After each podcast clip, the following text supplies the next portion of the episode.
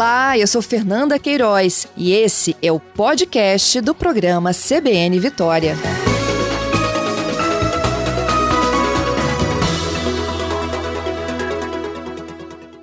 Vamos começar a falar dos desafios para 2023. Um deles é o sistema carcerário. O governador Renato Casagrande anunciou recentemente o nome de André Garcia para a Secretaria de Justiça do novo governo, né, que começa em 1 de janeiro. Procurador do Estado de Pernambuco o ex e agora futuro secretário veio para o Espírito Santo em 2008 a convite do então governador Paulo Artung. Foi subsecretário de Segurança Pública quando Rodney Miranda era titular da pasta. Em 2010 já o substituiu na função. Em 2011, já no primeiro governo de Casa Grande, ele passou a comandar a pasta de ações estratégicas que ajudou inclusive na elaboração e implementação do programa Estado Presente. Em 2012 foi para ser jus, aí foi por um curto período. André Garcia é mestre em Direito Processual pela Universidade Católica de Pernambuco, é doutorando em Direitos e Garantias Fundamentais pela FDV e é com ele que eu converso a partir de agora. Bom dia, André. Bom dia, Fernanda. Bom dia aos ouvintes da CBN. Obrigada aí por aceitar o convite dessa entrevista. André, você assume uma das pastas que mais desafia também, né? A, a estrutura, podemos dizer assim, do Poder Executivo, que é tomar conta do sistema prisional e fazê-lo acontecer. Hoje a gente já chega num sistema que tem 13 mil vagas e 22 mil presos. Exato, sempre um desafio grande. É, nós é, o gerenciamento de um sistema complexo como é o sistema prisional, e além das outras atribuições que cabem à Secretaria de Justiça, mas essa, é claro que é a principal missão do secretário de Justiça, que é controlar é, o sistema, fazer com que ele funcione adequadamente e, ao mesmo tempo, é, promover o tratamento penal, como manda a lei de execução penal, né, que fazer com que essas, o processo de ressocialização de fato ocorra e que a gente tenha um retorno para a sociedade quando é, os egressos saírem do sistema. Uhum. André, é para começar esse desafio aí, né, que a gente tem é, menos vagas do que a necessidade de hoje da, de permanência de presos. É, quais seriam as suas primeiras soluções aí? Bem, há, um, há uma, há uma compreensão que eu estou é, é, chegando a um governo que já está com seus quatro anos, né? Do governador eh, Renato Casagrande. Há um programa, um, um, um planejamento já estabelecido é, que eu tenho por objetivo acelerar, principalmente a questão da oferta de vagas e a realização de concurso público para a Polícia Penal. Ah, são importantes atores nesse processo de tanto na questão é, do cumprimento da pena, da custódia, da segurança da custódia, quanto na questão do tratamento penal, na ressocialização da população prisional. Os investimentos, na, há recursos previstos para ampliação de vagas e, eventualmente, para a criação de novas unidades. Tem uma unidade nova agora é, que, se, que, será entregue no início do ano, agora, do início de 2023, em torno de 700 vagas, e a previsão de que a gente possa fazer, é, inclusive com recursos de financiamento internacional, a construção de novas unidades para a redução do déficit. Esse, é um, esse, de fato, é um desafio, um desafio nacional. É, é nesse contexto, embora nós tenhamos é, em torno de 9 mil vagas de déficit, o, o contexto do Espírito Santo, se comparado com os demais estados do país, é muito melhor, tanto sob, do ponto de vista da qualidade é, do sistema, do trabalho feito pelos policiais penais, das unidades e o estado de conservação dessas unidades, é, e especialmente também quanto à previsão e a expectativa de novas, novas unidades e da abertura de, oferta, e da, de novas ofertas de vagas para o sistema. Nesse sentido, é, é possível a gente prever que a gente consiga dar uma acelerada muito interessante nesse processo de redução de déficit. Onde estão essas novas unidades? A unidade nova agora vai ser entregue em Churi. E a previsão das novas unidades, nós vamos ainda fazer é, a localização com base exatamente na oferta e na demanda do sistema.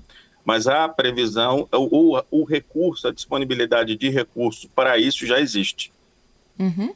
É, e em Xuri, qual a capacidade de entrega agora? Em torno de 700, 700 vagas. Todos para adultos, né?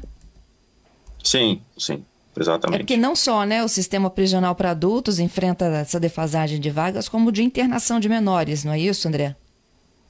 É, o socioeducativo também tem uma situação, eu até eu diria até um pouco melhor, né? Mas é, também no mesmo contexto de a previsão e a necessidade de se fazer é, os investimentos, que esse é um trabalho, Fernanda, contínuo, né? Não tem como descontinuar tanto a previsão da, de oferta de novas vagas, é, a intensificação do processo nas audiências de custódia, porque nós não, precis, não podemos somente apostar no encarceramento né, como solução é, dos problemas que envolvem, inclusive, a segurança pública. É preciso pensar isso numa, numa, numa perspectiva também mais humanista, especialmente na questão da ressocialização. Então, há, há, há todo um, uma, uma, uma, uma necessidade de se a, a, apreciar essa questão, tanto sob o ponto de vista da oferta de vagas, quanto também da dinâmica da entrada e saída de novos presos. Uhum. Eu acho que é, você tocou no assunto aí que é importantíssimo quando a gente fala do sistema prisional, que é da política de encarceramento, porque a conta nunca vai fechar, né?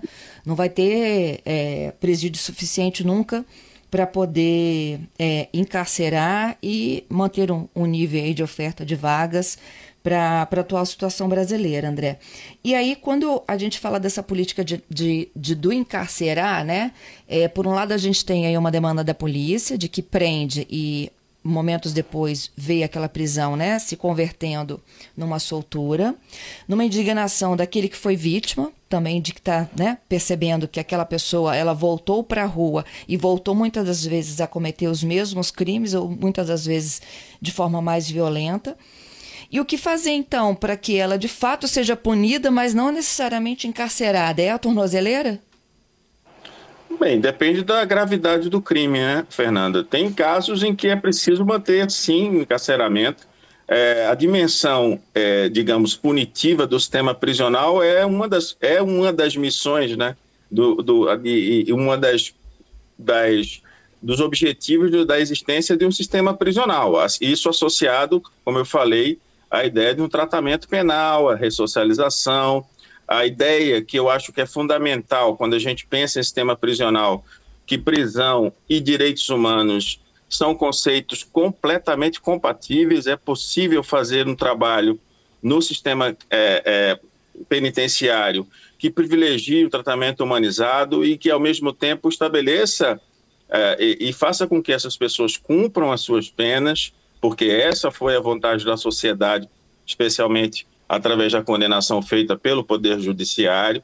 Então, eu acredito que esse processo, especialmente as queixas que se relacionam ao famoso prende-solta, vão necessitar uma análise, um estudo bem aprofundado de reforma legislativa, né? porque a polícia é, faz o seu trabalho de acordo com o que existe em termos de marco legal. E nós fazemos o nosso trabalho também com base na lei de execução penal, que dá uma carga muito forte nessa questão da ressocialização.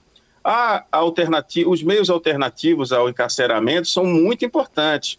Nós estamos aí com a pretensão de dar uma atenção prioritária à questão do monitoramento eletrônico, né, as famosas tornozeleiras, aos meios alternativos, como forma também de redução do déficit, mas sempre com cuidado, sempre com um olhar, como você sabe, eu passei muito tempo como secretário de segurança, com um olhar na, nas informações da inteligência, do sistema policial e do sistema prisional, no olhar, com um olhar também preocupado com a segurança da população e, ao mesmo tempo, com um olhar humanizado que é preciso ter quando se trata de um sistema dessa natureza. E a população, algumas, o senso comum, na verdade, às vezes, é, não compreende bem o papel do sistema prisional e, ao mesmo tempo, esquece que não há prisão é, perpétua e nem, nem pena de morte no Brasil. Essas pessoas necessariamente vão retornar ao convívio social e a obrigação nossa é fazer com que elas retornem melhores do que entraram.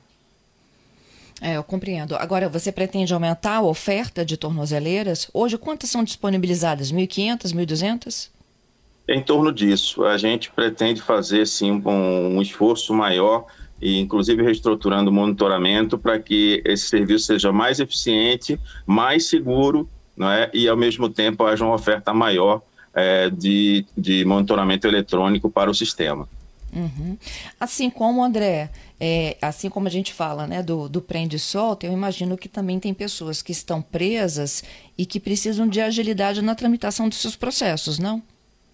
Exatamente. É, isso sempre foi uma tradição da Sejus, não é, não, não é de agora, essa preocupação com a, o monitoramento dos processos é, é, vinculados aos, aos, nossos custodiados, com apoio da Defensoria Pública, do Ministério Público também, muito importante ator nesse processo, e o Judiciário, é, de modo que a gente tenha é, presos aqueles que precisam estar presos e, ao mesmo tempo, presos aqueles é, que devem estar cumprindo as suas penas, né? aqueles que tenham, sejam beneficiários de qualquer tipo é, é, de meio que, que, fa, progre, que promova a progressão de regime ou que estabeleça outra forma de cumprimento de pena, necessariamente nós vamos ter que ter um olhar também para isso, para que o sistema é, mantenha a qualidade e melhore e aperfeiçoe a qualidade, que esse é o nosso objetivo sempre, é, na questão do tratamento penal, como eu falei, e na, e na questão é, da apreciação desses processos individuais de cada um dos custodiados.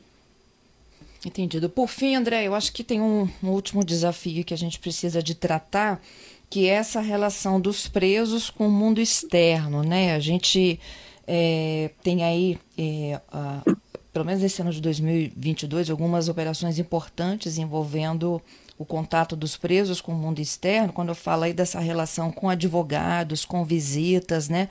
E presos que estão ligados aí ao controle de armas e drogas, né, de facções criminosas aqui do lado de fora. O que muda assim do entendimento, você chegando agora à Secretaria de Justiça com relação a tudo isso que a gente vivenciou? Olha, Fernanda, assim, talvez a, a, a, acredito que a minha experiência como secretário de segurança durante esses anos todos vai me permitir e me força também a ter um olhar muito aguçado com relação às informações de inteligência, a troca de informações com as polícias, ao monitoramento de, de, de pessoas, de indivíduos sem, que, que, atu, que estão presos e que precisam ser monitorados de uma forma mais inteligente. É, eu sempre digo que tudo começa e tudo termina no sistema prisional. Então a gente precisa ter muita, no, no que respeita à questão criminal, né? A gente precisa ter muita sensibilidade e muita experiência nesse, no sentido de promover um controle adequado e não fazer é, e não permitir que haja uma interferência extramuros de, de indivíduos que está, estejam encarcerados no, na questão da criminalidade aqui no Estado. A população poderá, pode ter certeza que a visão será essa, é? embora eu tenha há uma preocupação com a questão da ressocialização, a questão do controle é, da população carcerária, um olhar muito, muito claro, muito definido, muito objetivo na questão de inteligência, na troca de informações com as polícias. E o trabalho, que é um, é um trabalho de excelência dos nossos policiais penais, nós vamos certamente aperfeiçoar protocolos, conversar com as instituições, contar com a parceria da Ordem dos Advogados do Brasil também nesse contexto, a né, ideia e a compreensão do nosso papel, o apoio também, como falei, do Ministério Público também nesse caso do controle da, da população prisional é muito importante. Enfim, os esforços vão ser feitos nesse sentido também de aperfeiçoar os mecanismos de controle, impedir o, e, e, com que haja, que haja interferência da atuação de indivíduos dentro do sistema, fora dos muros das unidades prisionais. Excelente. Por fim, olha, tem a pergunta do ouvinte Wendel. Ele é policial penal, você falou, né, de recomposição, até de concurso, e ele pergunta dos que já estão. Política salarial de valorização da categoria dos servidores policiais penais. É, essa é uma preocupação constante né, do governo. Né? Há uma mesa de negociação, o governo vem tratando desse tema ao longo dos, dos anos.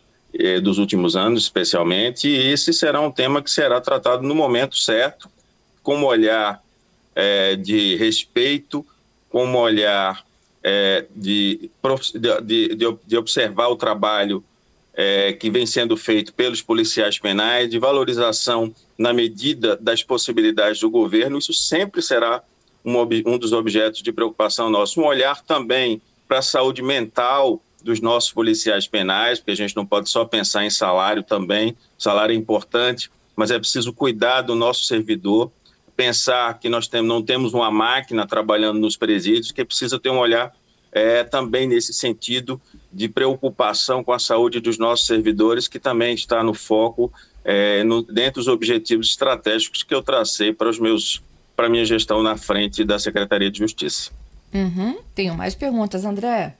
Olha, o César, ele é, pergunta um pouquinho mais sobre o uso de tornozeleiras, se existe um raio, como que é esse monitoramento?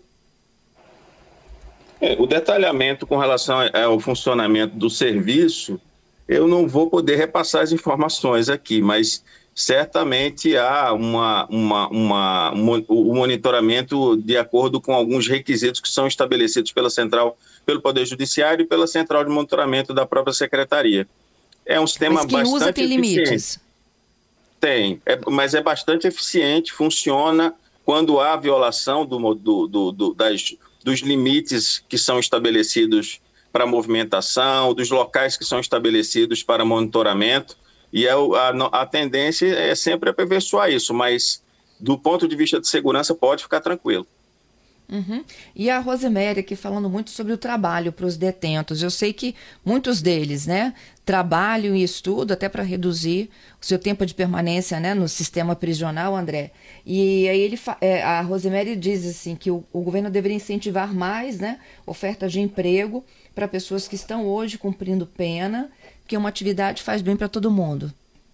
Não só o trabalho, quanto a educação também. Essa é uma preocupação constante do governo. Já há vários programas da Secretaria de Justiça em andamento, vários convênios estabelecidos de trabalho de, de, dos nossos custodiados, aqueles especialmente estão no regime semiaberto, e, e pode ter certeza que nossa, nosso, um dos nossos é, objetivos também será ampliar a oferta de trabalho para os nossos presos. Isso depende também da sensibilização do empresariado, não é?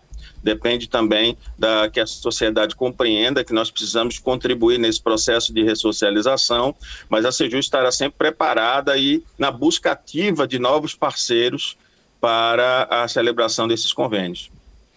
Tá certo. Queria te agradecer pela entrevista. Boa sorte, hein, a partir de janeiro. Muito obrigado, Fernando. Obrigado a todos. Eu desejo a você, a todos os ouvintes da CBN Vitória, um 2023 muito exitoso e com saúde e paz para todos. Para você também, André.